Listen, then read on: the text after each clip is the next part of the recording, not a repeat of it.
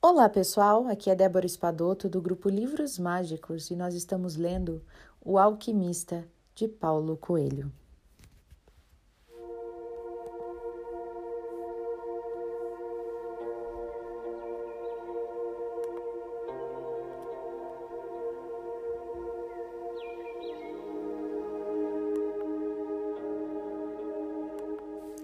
No dia seguinte, o rapaz encontrou-se com o velho ao meio-dia. Trazia seis ovelhas consigo. Estou surpreso, disse ele. Meu amigo comprou imediatamente as ovelhas. Disse que a vida inteira havia sonhado em ser pastor e aquilo era um bom sinal. É sempre assim, disse o velho. Chamamos de princípio favorável. Se você for jogar baralho pela primeira vez, com quase toda certeza irá ganhar. Sorte de principiante. E por que assim? perguntou o jovem. Porque a vida quer que você viva a sua lenda pessoal. Depois começou a examinar as ovelhas e descobriu que uma mancava. O rapaz explicou que isto não tinha importância, porque ela era a mais inteligente e produzia bastante lã. E perguntou: Onde está o tesouro? O tesouro está no Egito, perto das pirâmides? O rapaz levou um susto. A velha tinha dito a mesma coisa, mas não tinha cobrado nada por isso. Então o velho seguiu. Para chegar até ele, você terá que seguir os sinais. Deus escreveu no mundo o caminho que cada homem deve seguir. É só ler o que ele escreveu para você.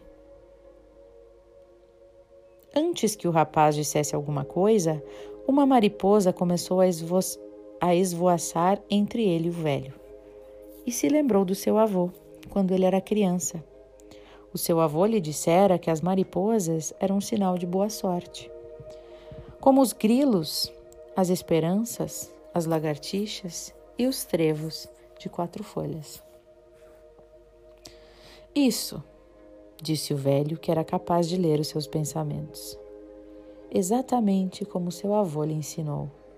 Estes são os sinais. Depois, o velho abriu o manto que lhe cobria o peito e o rapaz ficou impressionado com o que viu e lembrou-se do brilho que havia notado no dia anterior. O velho tinha um peitoral de ouro maciço coberto de pedras preciosas. Era realmente um rei. Devia estar disfarçado assim para fugir dos salteadores. Tome, disse o velho, tirando uma pedra branca e uma pedra negra que estavam presas no centro do peitoral de ouro. Elas chamam-se Urim e Tumim, disse ele. A preta quer dizer sim e a branca quer dizer não. Quando você não conseguir enxergar os sinais, elas servem. Faça sempre uma pergunta objetiva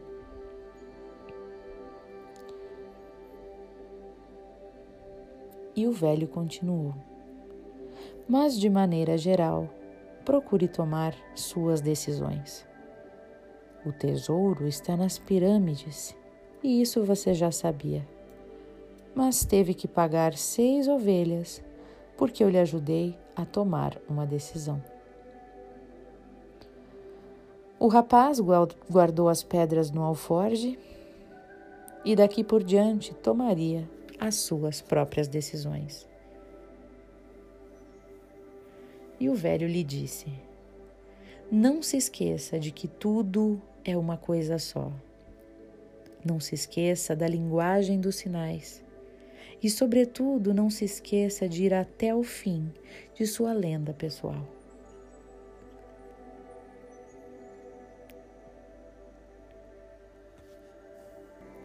E o velho continuou: Antes de ir, porém, gostaria de contar-lhe uma pequena história para levares contigo. E o velho começou a narrar a história. Certo mercador enviou seu filho para aprender o segredo da felicidade com o mais sábio de todos os homens. O rapaz andou durante 40 dias pelo deserto. 40. Até chegar a um belo castelo no alto de uma montanha. Lá vivia o sábio que o rapaz buscava. Ao invés de encontrar um homem santo, porém, o nosso herói entrou numa sala e viu uma atividade imensa. Mercadores entravam e saíam, pessoas conversavam pelos cantos, uma pequena orquestra tocava melodias suaves e havia uma farta mesa com os mais deliciosos pratos daquela região do mundo. O sábio conversava com todos e o rapaz teve que esperar duas horas até chegar a sua vez de ser atendido. O sábio ouviu atentamente o motivo da visita do rapaz, mas disse-lhe que naquele momento não tinha tempo para explicar-lhe o segredo da felicidade. Sugeriu que o rapaz desse um passeio pelo palácio e voltasse daqui duas horas. Entretanto, quero lhe pedir um favor, completou o sábio, entregando ao rapaz uma colher de chá, onde pingou duas gotas de óleo. Enquanto você estiver caminhando pelo palácio, carregue esta, carregue esta colher sem deixar que o óleo seja derramado. O rapaz começou a subir e descer as escadarias do palácio, mantendo sempre os olhos fixos na colher e, ao final de duas horas, retornou à presença do sábio. Então, perguntou o sábio, você viu as tapeçarias da Pérsia que estão na minha sala de jantar? Você viu o jardim que o mestre dos jardineiros demorou dez anos para criar? Reparou nos belos pergaminhos de minha biblioteca?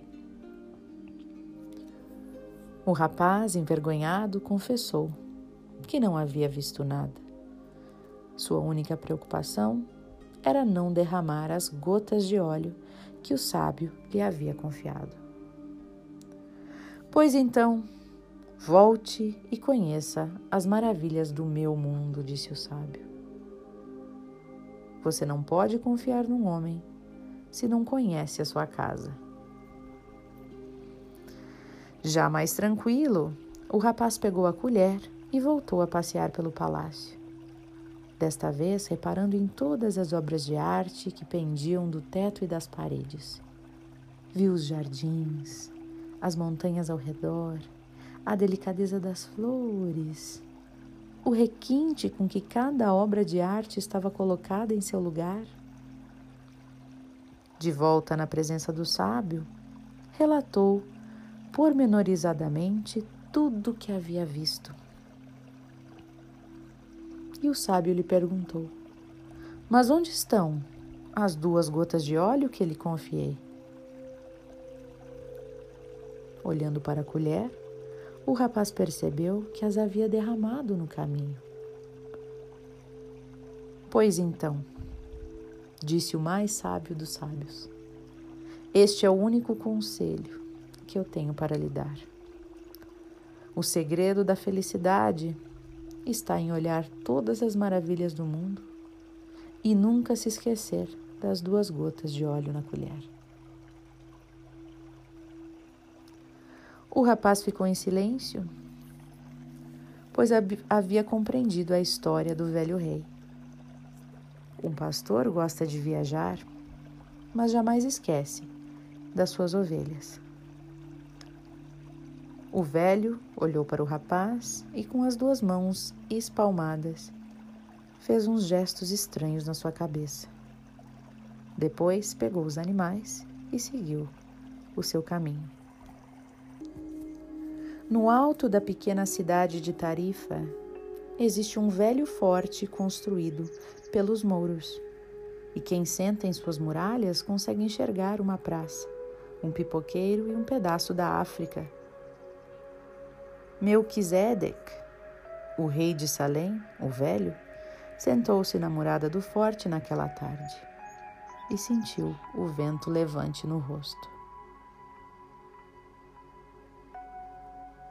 As ovelhas esperneavam ao seu lado com medo do novo dono e excitadas com tantas mudanças. Tudo o que elas queriam era apenas comida e água. Melquisedeque, o rei de Salém, olhou o pequeno navio que estava zarpando do porto.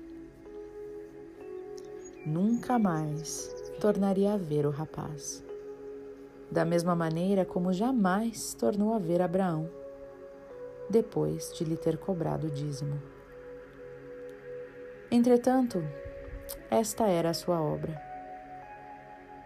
Os deuses não devem ter desejos, porque os deuses não têm lenda pessoal.